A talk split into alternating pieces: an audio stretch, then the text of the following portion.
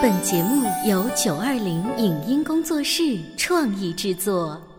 《潮爸辣妈》节目版权归合肥市广播电视台所有，任何未经允许的传播行为均属违规。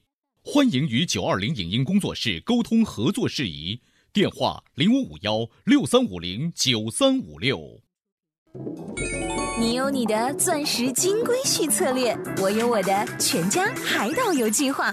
你扛着单反泡妞马不停蹄，我为孩子捕捉成长的美妙瞬间。你忽略我的魅力，我会证明这是谁的时代。你否定我的生活态度，我决定我的人生蓝图。帅哥俊男靠边站，有了宝宝的潮爸魅力更爆发。窈窕美女靠边站，有了宝宝的辣妈魅力更火辣。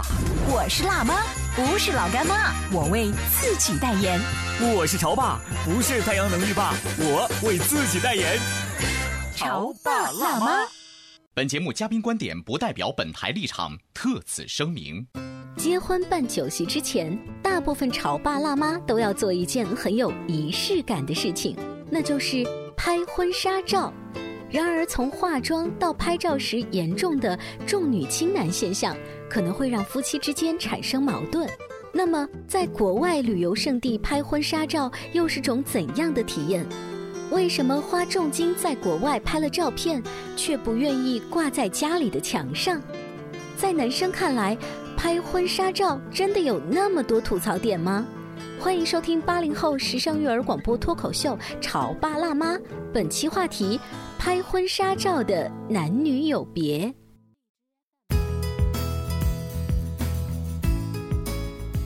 欢迎收听八零后时尚育儿广播脱口秀《潮爸辣妈》，各位好，我是灵儿。大家好，我是小欧。今天直播间呢，为大家请来了准新娘汪小兔，欢迎欢迎已婚妇女。前一段时间在节目当中啊，请她做客直播间，聊了新婚小夫妻在处理两性关系的时候有一个大的动作，就是装修新房子。嗯，哎，这是我们要成家立业呢，买完房子装修房子，就好多情侣啊，在这一步处理不好，就经常吵架。就是他们在装修房子这一块呢，汪小兔。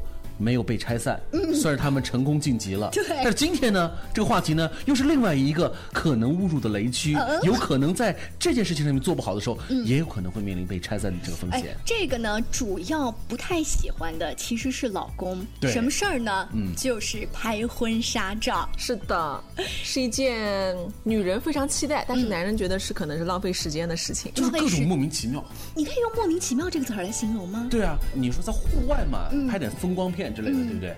就是作为我们的这个男同胞们，觉得嗯挺好啊，新鲜感。那在个影棚里头，一切都是假的，只有人是活的，这有什么意思？哎，今天把小兔请到直播间，源于为什么要聊所有的夫妻结婚的其中一步是拍婚纱照，是因为他们夫妻俩刚刚才去法国巴黎啊拍了外景，是外国风光片。对，我以为这事儿呢就就完了。她前两天呢又穿着一套婚纱，然后她老公穿了一套中山装。我说这这这什么情况啊？他说再补两套内景。对，其实呢，我本来只想拍外景，因为想着婚纱照嘛，以后也不一定会看，所以就 你自己都难拆自己的台。然后就去法国顺便拍了一个婚纱照，选了最便宜的套系。后来回来以后呢，身边也有人继续也补拍，然后我就想着。反正也不是特别贵，两千块钱左右，那就拍个两套吧，再来一点中式的风格。嗯，你说的两千块钱是刚刚付的一个套餐价，对，你还没有选片子对吗？啊，没有选。这两千起啊，两千起。所以以我跟小欧过来人的经验，两千起你能打不那才怪，那影楼赚什么钱呢？对不对？好，今天的话题已经抛出来了。呃，虽然我们潮爸辣妈节目的收听族群啊。大多数都是已婚，就是已经度过了呃男同胞们特别难挨，女同胞们特别享受的那个阶段。但是我们觉得用一种回顾者的方式，跟正在进行时的新婚小夫妻来聊，我觉得还是能够碰撞一些火花的。是我记得我那时候拍婚纱照，有一幕印象很深，就是摄影师他大部分会记得新娘子的名字也好，昵称也好，哈，他至少会称呼你新娘子或怎么怎么怎么样啊，小兔或怎么怎么样。样，但是呢，对于新郎官直接说，哎，那个麻烦你往左边站一点，哎，帅哥，麻烦你往右边站一点。哦，帅哥，这这回不用。所以这就是我们这些新郎们，嗯。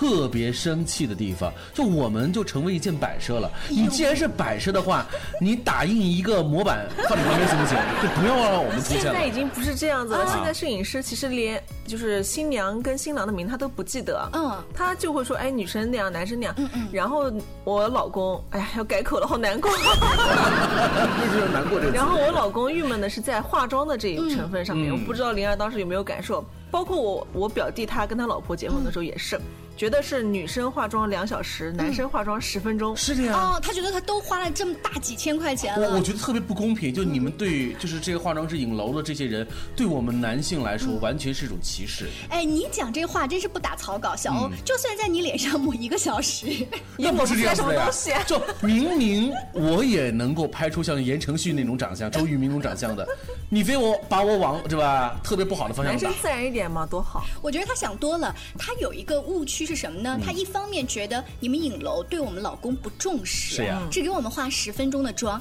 一方面那个粉扑刚往脸上打的时候呢，他的那个态度就是，哟，小欧别搞了，对啊啊别搞了，你知道吗？那可能是人生中第一次化妆。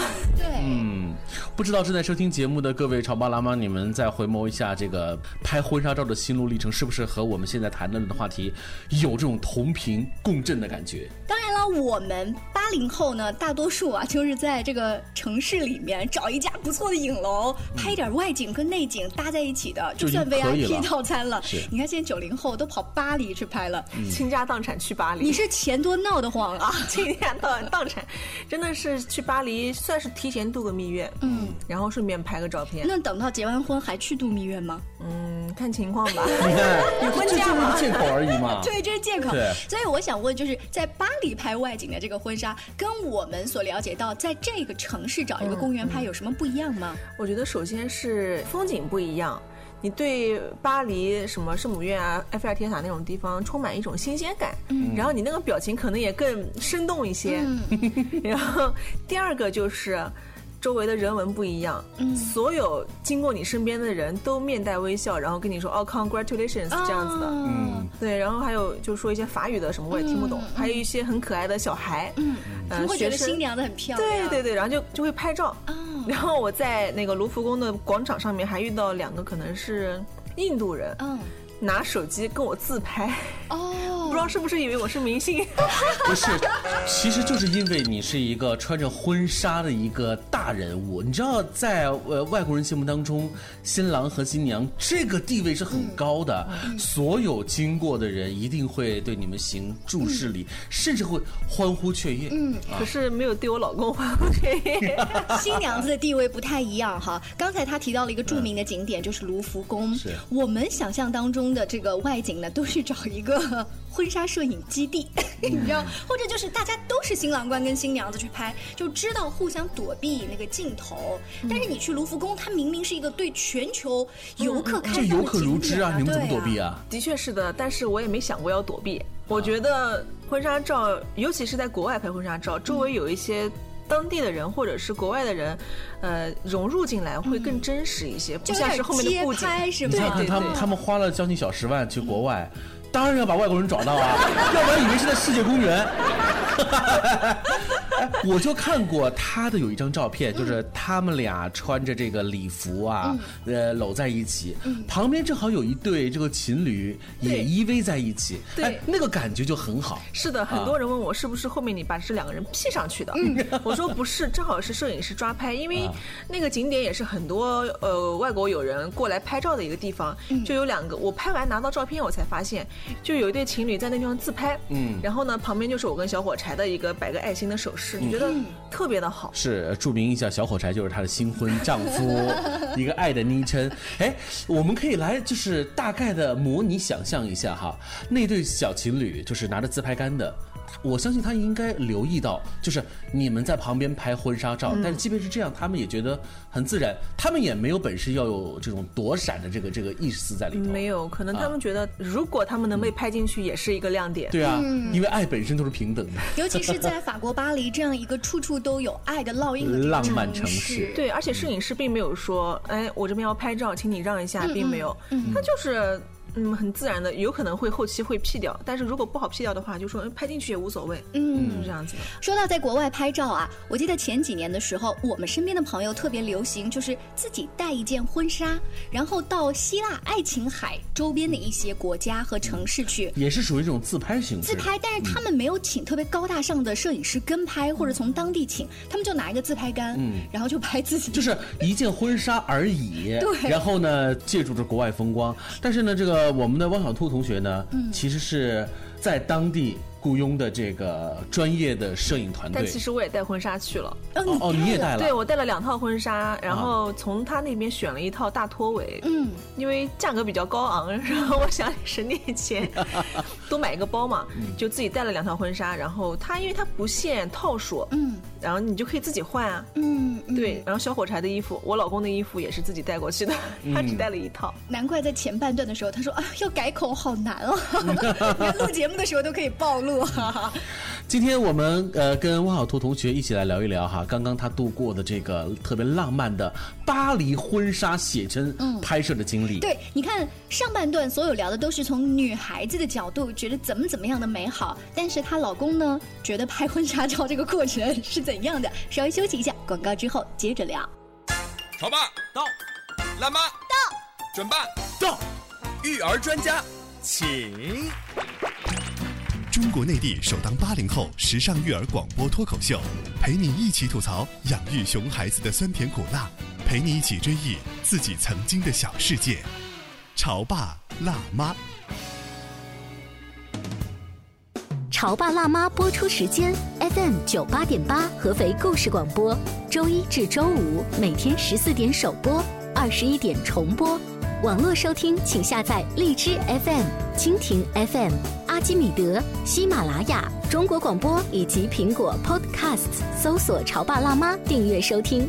微信公众号请搜索“潮爸辣妈俱乐部”，参与节目互动哦。您正在收听到的是故事广播《潮爸辣妈》。本节目嘉宾观点不代表本台立场，特此声明。结婚办酒席之前，大部分潮爸辣妈都要做一件很有仪式感的事情，那就是拍婚纱照。然而，从化妆到拍照时严重的重女轻男现象，可能会让夫妻之间产生矛盾。那么，在国外旅游胜地拍婚纱照又是种怎样的体验？为什么花重金在国外拍了照片，却不愿意挂在家里的墙上？在男生看来，拍婚纱照真的有那么多吐槽点吗？欢迎收听八零后时尚育儿广播脱口秀《潮爸辣妈》，本期话题：拍婚纱照的男女有别。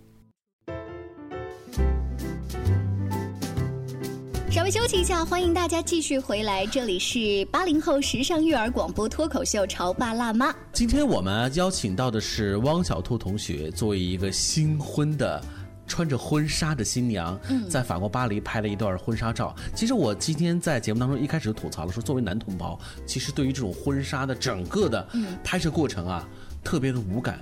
不过话又说回来了，我又想自己给自己打个脸，说一千道一万，我只是在国内拍啊，我没去过国外啊。就是我在幻想一下，就如果我又一次拍婚纱照了。是到国外拍，我还会不会吐槽呢？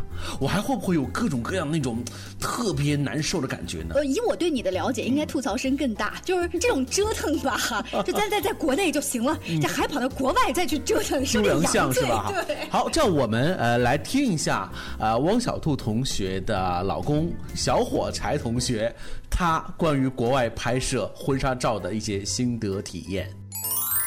我们是大概十点钟开始化妆的，女方化妆大概化了两个小时，都已经中午了。然后在那个地方吃完饭以后，我个人感觉都已经困了，但是才刚开始。那天巴黎应该是我们去的最热的一天了。第一个地方是去巴黎圣母院，有很多人，当时我还觉得有点不好意思，这么多人看着，但是我。出去了以后，我们俩走在路上，发现好像也不完全是碰到那些外国，不管是当地居民也好，还是来旅游的游客也好，大家都会跟你打招呼，然后跟你讲“哎呀，恭喜啊”什么的。然后当时心里觉得跟我想象的还是不太一样。然后我们到了拍摄的地方，不知道其他人怎么样，反正作为我来讲，对拍照一直是比较抗拒的。对着镜头总是感觉到就是非常不自然。这个时候呢，又要摆各种姿势啊，又有什么造型啊，然后摄影师每次都跟你讲：“哎，你这个把头低一下，或者是你表情笑一下。”就感觉怎么这么麻烦？当时真有点不想拍了。但是看到我老婆跟摄影师还在比较兴奋的讨论拍摄景点啊、造型啊什么的时候，我就觉得还是再坚持一下吧。毕竟拍照婚纱照也是两个人的事情嘛。不过回来以后看到照片效果，发现辛苦还是值得的。哎，其实吐槽肯定会有的嘛，毕竟那么辛苦，那么累。但是我们还是比较 enjoy 当下的，就是当下那种拍照的氛围。呃，虽然太阳很大，我后来身上都晒蜕皮了，嗯，但是他比较走运的是，他穿的是长袖的，而且他又很黑。对 哎，并没有什么。就是拍婚纱照啊，其实夫妻俩也会吵架的。为什么？就反正我是经历过吵架，就是拍的过程你会发现，因为男生的这个整个的兴奋点是指数型下滑，嗯嗯，就是一开始可能还愿意哎啊，就是在摄影师的调度之下，你可能还比较主动迎合镜头，可是一个小时两个小时过去之后，我就想说，啊行，就这样吧，哎男生笑一笑，我也就稍微动动嘴，可是你旁边的媳妇说，怎么搞的，一生就一次啊，怎么？那时候你知道，就那个语气开始不一样，就是你的内火出来了。我就想，我已经尽力了，还要怎样？哎，在国外，这对小夫妻，你们你们用中国话吵架吗？我们我们有吵架，但不是那种大声的咆哮的那种。是什么情况呢？我穿的大摆尾的裙子，很大的摆尾，需要提起来，嗯，然后又要速度比较快嘛，要赶时间，然后我一个人搞不定。我就让小火柴说：“你帮我提一下。”可是他怎么提，我都会踩到那个沙。嗯，我就很急，我说：“你是不是，是不是傻？” 呃，小兔提到的这个片段呢，我能够体会和观察得到，在很多拍婚纱照的现场，因为女生啊，其实你不要以为我们真的穿高跟鞋在拍，我们底下穿的都是运动鞋，因为婚纱一下就遮着了，底下是看不到的，还蛮狼狈的。其实就是拍的那个过程，就是你们很希望有一个人协助你们。对对，然然后呢，我们这边提着那个婚纱，你知道我当时拍照的时候还遇到了一幕，是突然下雷阵雨了，就是哇，所有的人都在三二一。本来是蓝天，后来下雨之后呢，我们就躲在那个树下，大家都强颜欢笑，然后说：“哎，很难得啊，或者怎么怎么怎么样啊。”摄影师当然这个时候他拍了一点那个雨水滴答下来的那个场景，也算是你看，我们就赶紧去看他的那个镜头里面抓拍的。可是这个所有都是要你自我调节的能力。嗯，如果这个时候老公在旁边说：“哎呀，我们怎么这么倒霉啊？你非要选这条婚纱裙子，你看搞成这个样子。”或者又是不安慰你，什么话不说，嗯，哎，这个就很气人。那你骂他说你怎么那么笨？嗯，他会怎样？刚才是内心的 OS，没敢，没敢。我就说你帮我提一下，你怎么老是踩的就是一脸的不悦？我是一脸的不悦。然后他呢，可能拍到最后了也有点累，他没有抱怨，但是他反正不说话，不怎么配合吧？不怎么配合。他说那你自己搞吧。啊，对，就已经开始撂撂挑子的感觉。呃，对，但是好就好在我调节能力还稍微比他好一些。我后来拍到最后一组照片的时候，摄影师让我们两个人两两相视，对看，你知道吗？当时我们俩都生气了，这样看。但是我有个弱点，我之前上节目的时候说过，我不能跟他对视太久，我会笑场。然后我就看着他。然后就突然笑出来，就所有一开始的不高兴都没了。嗯，对，就是也想着拍婚纱照也没必要弄翻脸嘛。嗯，哎，我想问你的婚纱有是从当地租的，然后有两套是带的，那小火柴的西装呢？也是从国内带过去的，所以是完全合身的，是它的尺码。对，这就是呢，这一点还不错。拍婚纱照另外一个值得吐槽的地方，有一些新郎官啊，他的衣服是从直接从影楼的，那个大小完全不合适，那个皮鞋呢永远是四十四码甚至四十五码更大，它其实就是要一个鞋。头皮鞋前面好看一点，然后那些新郎官就说：“哼，这这什么鬼啊？就这居然很不衬自己的档次。”对，这就是我为什么坚持要让小火柴当时西装买了三套，嗯，一套专门用来拍照，两套用来结婚当天穿。到了巴黎的那个摄影棚以后，先化妆嘛，然后我就看到另外一对情侣，是一个高高大大的男生，有点胖胖的。是中国人，对中国人哦，他是到那边去选礼服，结果那个男生的礼服就不合身，要么存在我刚才说的状况。对肩膀刚好，但是那个男生有肚子，嗯衣服扣不上，你说是不是很尴尬吗？是哎，嗯，呃，那好，嗯，如果在国内的话呢，这个时候工作人员会说，没关系，先生，我们给你拍一套唐装的，可以穿中国古代的衣服。唐装后来也穿不上怎么办呢？没关系，先生，我们可以拍一套长衫的，最后拍摄效果是德云社。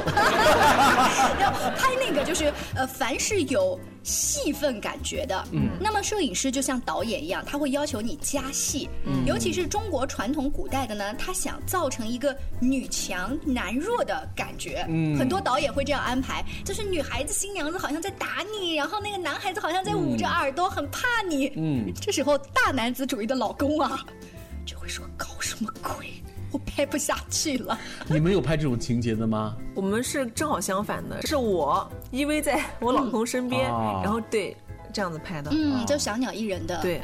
所以你的意思是我们老了喽？哎，就就他们这样拍蛮还是蛮和谐的。嗯接下来我们要问了另外一个这个方向的问题了，就是这些婚纱照拍出来之后啊，肯定会涉及到有一些是要冲洗出来的，嗯，那么有一些是要放大放在这个你们这个小家里头的，有没有已经开始构思好了哪些？是不是每堵墙上都要有一一张这个照片？这个我可能跟别人想的不一样，哎。我从国外拍照的照片和国内拍照的照片，我都没有要任何的附加产品，嗯。只要了底片。嗯。这个也是可能现在很多八零后、九零后就是心里面这样想的，因为附加产品的价值低，但是价格特别高。嗯，我是选了几张精修的照片，我自己 P 了一下或者怎么样，然后发到淘宝去，然后做了一个非常大的一个相册。哦，对，然后相框呢，我跟我的老公也协商了一下，不准备在家里面挂太多的照片，是吗？难得挂得你们太多是挂多少？可能摆台放个两三个吧就。没有那种巨幅型吗？没有一进家巨哇，没有巨幅，然后照片墙的话，可能也不会弄。嗯，对，就是一切从简。哎，这对九零后还是蛮有意思，他们花了巨资去国外拍了这照片，其实还选择一种所谓的比较低调调的方式。对，这个我觉得我不太能够理解，嗯，一个是是爱情觉得不稳固吗？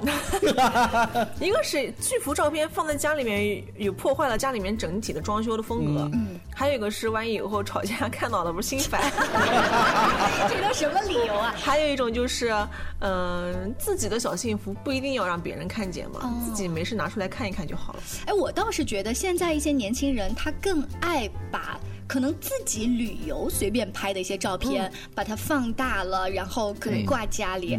呃，我有一个不知道这个理由对不对哈，在我们很小的时候，自己的小姨、小姑姑辈结婚是比较迟的，他们是我们时髦的这个偶像哈。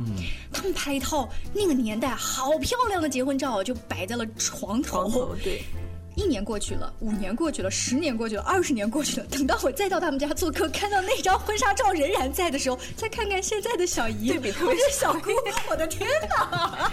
就是这种对比，不仅仅是妆化的对比，还有那个照片整个它的风格的对比。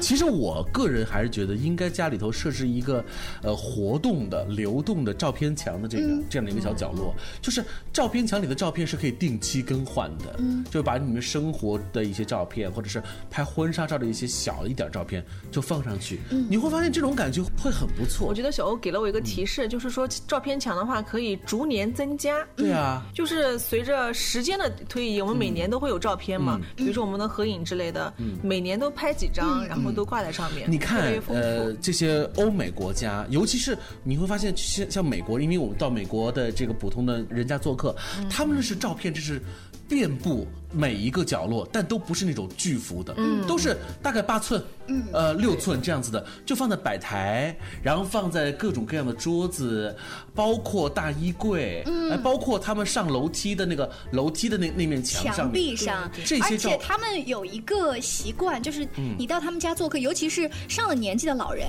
很喜欢指着这些照片，他给你介绍。跟你去介绍这是谁谁谁，他们现在在哪儿，他们曾经跟我有些什么样的故事。你回过头来想想，我们曾经到一些老家做客，就老人家，就是比如说回老家，或者是一些呃，比如说农村地区，其实往往像这样的一些家庭的氛围里头。照片墙的概念会更多一些，他们会用一个大的像讲框的一样的那个，把它压在这个玻璃这个后面，然后有一个差不多三十度角的一个倾斜，对不对？对，你会发现 哦，这是爷爷辈儿的，然后这是叔叔辈儿的，就是很多啊，那种黑白照片的感觉，给你带来那种时代感。哎，那要不然这样，我们给小兔建议，就你们家啊有一面墙啊，就是按照复古的这个方法，但里面插的是巴黎的婚纱照，我看行。今天非常高兴，请到了小兔做客直播间，跟我们聊他在法国巴黎拍婚纱照一些有趣的经历。广播前的各位，你们对于已经拍过婚纱照，甚至现在有一些年轻的爸爸妈妈计划，比如说宝宝已经五岁了，甚至十岁了，甚至有了二胎宝宝，他们会带着一个宝宝或者两个宝宝再重新拍一套，这些都是有趣的经历。欢迎呢加入我们，跟我们一起讨论。今天我们在微信公众号当中可以写入关键词“婚纱照”，来了解更多。我们这些甜蜜的瞬间，嗯，请关注微信公众号“潮爸辣妈俱乐部”，下期见了，拜拜，拜拜。以上节目由九二零影音工作室创意制作，感谢您的收听。